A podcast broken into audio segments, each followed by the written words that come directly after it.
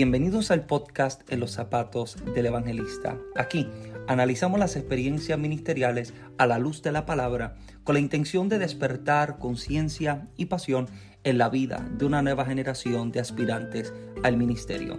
Mi nombre es Michael Santiago y les doy la bienvenida. Contentos de que pueda formar parte de esta experiencia, pueda formar parte de este podcast que todos los lunes, los miércoles y los sábados presenta un episodio nuevo y material edificante. Debo dar gracias a todos los que se han conectado, han compartido este material para que otros sean bendecidos. Sinceramente soy yo bendecido con la audiencia que tenemos. Y como bien has leído en el tópico o en la descripción de este episodio, hoy estaremos hablando precisamente del enfoque. Yo sé que mm, todos en algún momento hemos hablado específicamente de esta temática en diferentes aspectos, pero hay algo que deseo poder eh, presentar en este episodio que eh, yo sé que puede bendecir tu vida. Y es que eh, todo lo que Dios habla y todo lo que Dios nos dice acerca del mañana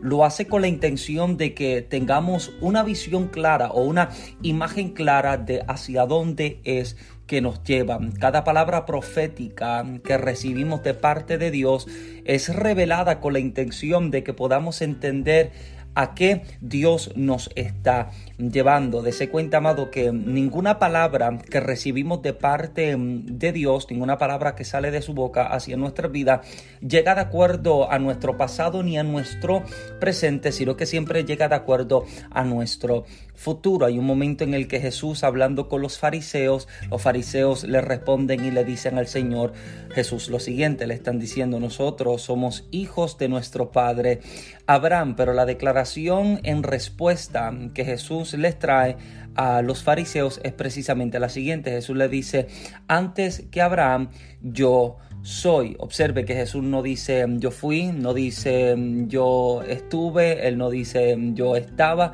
Él dice antes que Abraham yo soy, porque Él deja entender que Él es el que trasciende en el tiempo, Él no está en el pasado, no está en el presente, sino que siempre nos habla desde el mañana. Por eso es que cada palabra que el Señor trae a nuestra vida es de acuerdo a un movimiento futurístico al que nos lleva, un movimiento de avance al que nos está llamando. Por eso es que todo lo que Dios te habla para tu ministerio, todo lo que habla para tu negocio, todo lo que habla para tu empresa, todo lo que habla acerca de aquello lo que estás emprendiendo y emprenderás, habla acerca de aquello a lo que Él te lleva. Por eso es que no te habla desde un estado presente ni pasado, porque Él te habla de acuerdo al cumplimiento completo de lo que ya ha visto acerca de tu vida. Por eso es que en el libro de los jueces de pronto se escucha la voz de Dios hablar a Gedeón, está escondido en el lagar y se escucha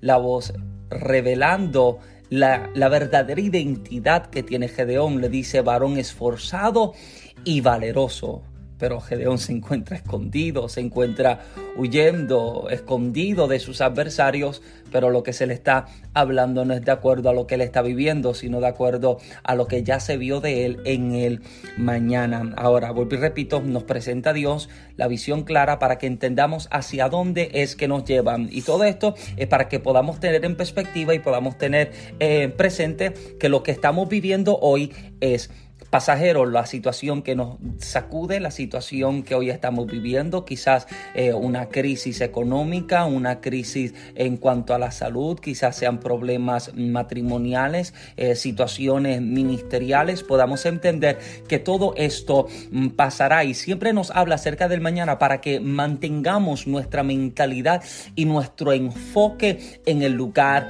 correcto. Y esta es la palabra clave de lo que deseamos presentar, nos mantengamos estamos enfocados. Esta es la palabra que debes llevarte hoy, mantenernos enfocados. Mira lo que el libro, eh, la carta debería decir a los hebreos en el capítulo número 11 mm, declara en el verso 38 y verso 39 declara unas palabras poderosísimas. Verso 38, él dice que nosotros eh, no somos de los que retroceden para perdición, sino de los que tienen fe para preservación del alma. Perdóneme, verso 39. Pero en el verso 38 38, él está diciendo que el justo por la fe vivirá. Parte B del verso dice, y el que retrocediere no agradará mi alma. Ahora, verso 39, porque nosotros no somos de los que retroceden para perdición, sino que somos de los que tienen fe. Lo interesante es que cuando se habla acerca de la palabra retroceder en el griego, la palabra utilizada en el texto es la palabra griega upostole. Y upostole literalmente en el griego significa perder de vista. Ahora, ¿qué es lo que perdemos de vista? Hebreos 12.2 declara, puestos los ojos en Jesús, el autor y el consumador de nuestra.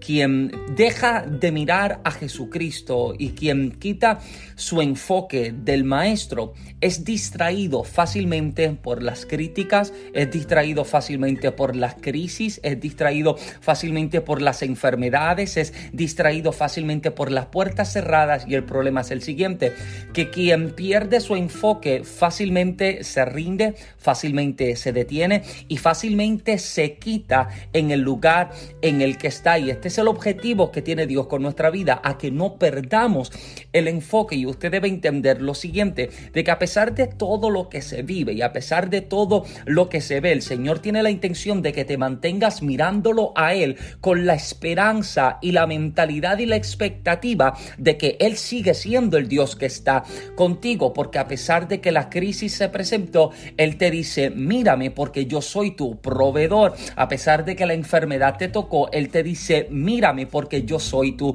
sanador. A pesar de que ah, se han presentado injusticias en tu vida, Él te dice, mírame porque no solamente soy abogado, también soy juez a mm, tu favor. Y esta es la idea que Dios quiere que nosotros tengamos en mente de que si lo miro a Él me mantengo enfocado. Y a mí me preocupa, amado, sinceramente me preocupa el poder encontrar gente que deja de mirar al Señor y tiene tiempo para mirar otras cosas. Y permítame establecer lo que deseo presentarles. Quien deja de mirar al Señor, sencillamente abre el espacio para que su enfoque se dirija hacia otras cosas. La gente que tiene tiempo para señalar, juzgar y criticar la vida de otros hace tiempo que dejaron de mirar al Señor. Quienes tienen tiempo para editar videitos, para juzgar y criticar la vida de ministros y de hombres y mujeres de Dios, les soy sincero, amado,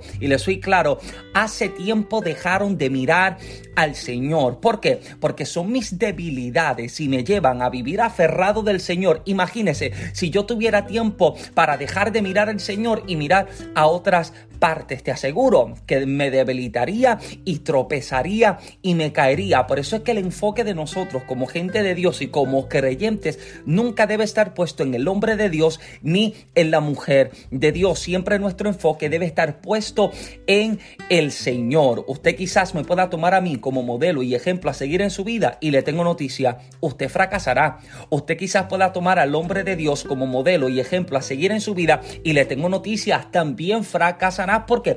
Porque a pesar de que puede ser gente con una manifestación de Dios extraordinaria, a pesar de que puede ser gente que puede traer una manifestación o, a través de su vida se puede traer una gloria extraordinaria, fuego puede salirle por las uñas, por las narices y por los ojos, pero sigue siendo gente de carne y de hueso. Y quien nos permite entender esto un poco más es el apóstol Santiago, porque cuando usted lee la carta de Santiago en el capítulo número 5, en los versículos 16 y 17, Santiago toma el momento para hablar acerca del profeta Elías. A Elías se le conoce como el profeta de fuego. Imagínense, el primer libro de Reyes está relatando la historia de un hombre que carga una evidencia extraordinaria, un hombre que carga una manifestación sobrenatural a tal punto de que este hombre puede pararse delante del rey Acab y decirle, tú eres el que turbas Israel. Este hombre puede abrir su boca y decir, por el dicho de mi boca, no caerá lluvia ni rocío de agua en la tierra por tres años y medio,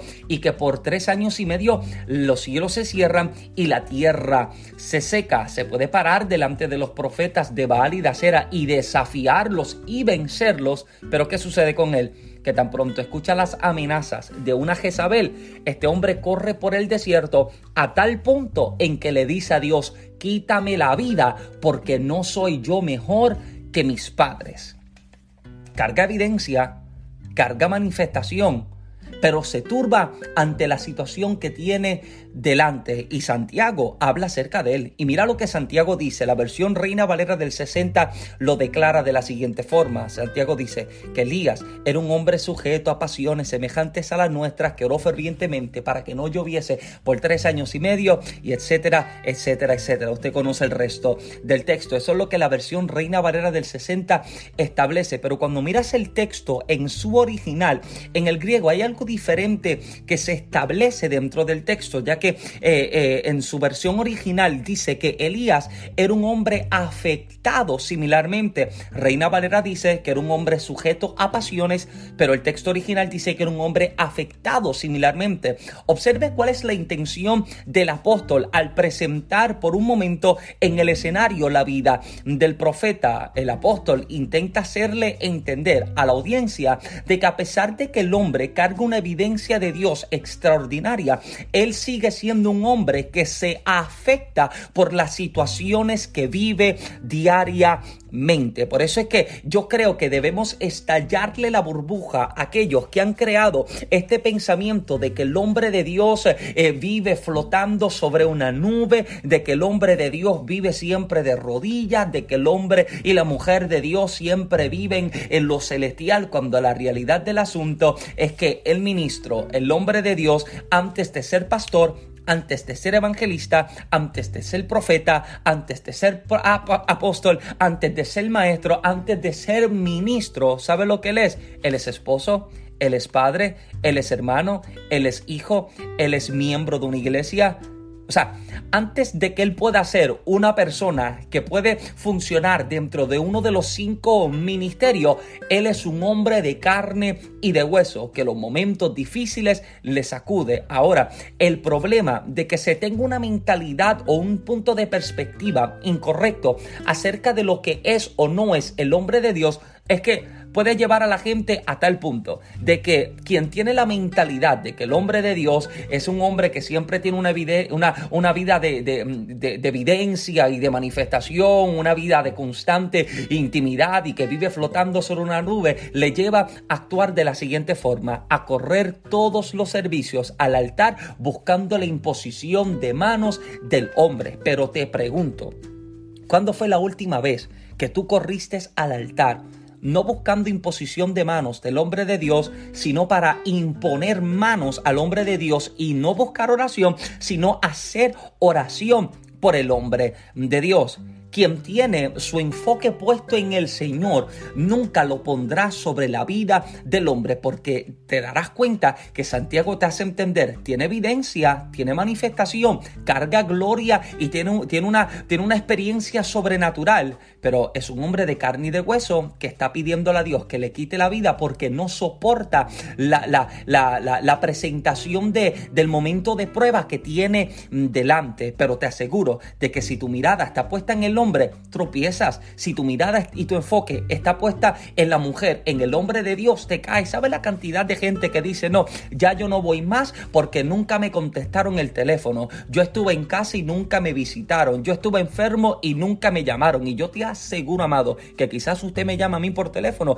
y a lo mejor yo no le responde el teléfono. Que Dios bendiga la vida de los que siempre responde el teléfono. Pero te aseguro, amado, Quizás yo no te conteste el teléfono, quizás el pastor no te contesta el teléfono, quizás el líder no te contesta el teléfono, pero te aseguro que cada vez que tú llames al Señor, Él siempre te responderá. Eso es, amado, una verdad y un principio poderoso que usted debe entender. Quizás el hombre de Dios no está cuando lo necesito, pero tengo al Dios que está conmigo, el Dios que está de mi lado. Y si me mantengo mirándolo a Él, sé que no voy a tropezar me mantengo enfocado en Él, sé que no voy a retroceder y no voy a volver atrás. Si me mantengo mirando al Señor, sé hacia dónde voy. Ahora, estableciendo de que nuestro enfoque está puesto en el Señor, podemos entonces encontrar de que si me mantengo mirándolo a Él, puedo continuar trabajando y estructurando hacia el mañana. Si tu mirada está puesta solamente en la situación que tienes presente hoy, en la prueba que tienes presente, hoy, en la pandemia que tienes hoy, en la crisis que tienes hoy, en la enfermedad que tienes hoy, lamentablemente te quedas en el hoy.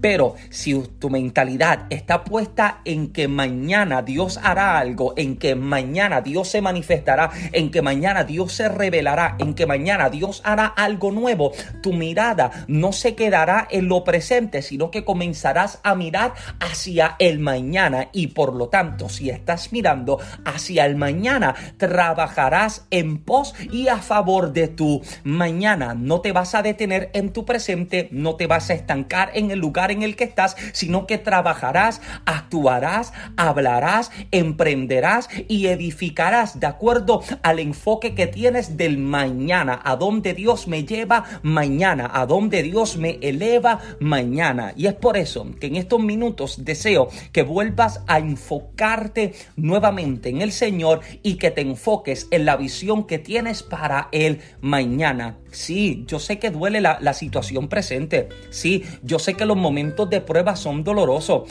Yo sé que los momentos de prueba llegan y nos sacuden y nos sentimos devastados. Sí, eso yo lo entiendo. Diariamente vivimos momentos de prueba. Diariamente vivimos momentos de crisis. Pero cuando nuestra mirada está puesta en el Señor, entiendo que esto es pasajero.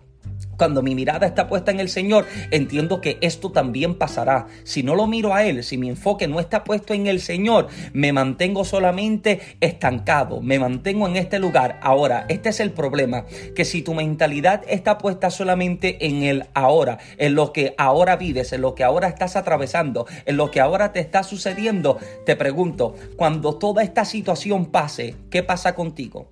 Cuando toda esta situación termine, cuando la crisis acabe, cuando la situación se termine, ¿qué has trabajado para tu mañana? La respuesta es nada. No te habrás preparado para un próximo paso, no te habrás preparado para una próxima etapa, pero si dentro de la crisis entiendes que te duele, pero sabes que se acabará, trabajarás y edificarás para el próximo paso y para la próxima temporada en la que el Señor te llevará. En breves palabras, deseo hacerte recapacitar, vuelves a mirar al Señor y que no pierdas tu enfoque. Llévate esta palabra hoy, mantente enfocado en el Señor y en lo que el Señor te llama a hacer para tu mañana. Si este episodio ha sido de bendición a tu vida, yo te invito a que lo compartas a tu grupo de jóvenes, tu grupo de líderes, tu grupo de ministros y predicadores para que también puedan ser bendecidos con el material. Gracias a los que semanalmente se conectan con nosotros, los que semanalmente están pendientes y pueden recibir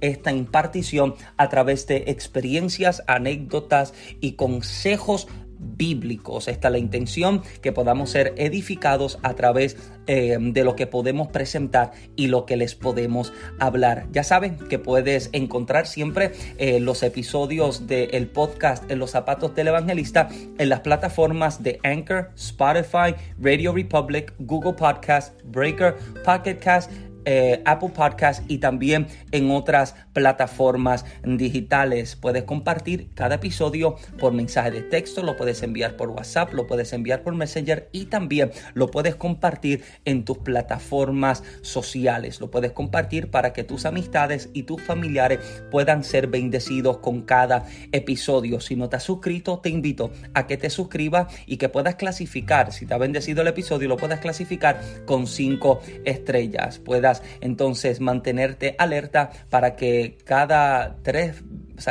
tres veces a la semana pueda ser eh, edificado con cada episodio nuevo que se presenta. Sabes que me puedes encontrar en las plataformas sociales de Facebook e Instagram como Michael Santiago y también en YouTube. Puedes encontrar el blog mío y el de mi esposa Genesis, eh, eh, Michael y Genesis Vlogs, un canal bastante variado con bastante material que te edificará y te bendecirá con temáticas del noviazgo, del matrimonio, temáticas para emprendedores y para nuevos escritores. Quizás llores, te ríes, pero sé que serás bendecido y edificado con cada episodio y con cada material. Así que muchísimas gracias por conectarte. Mi nombre es Michael Santiago. Muchas bendiciones.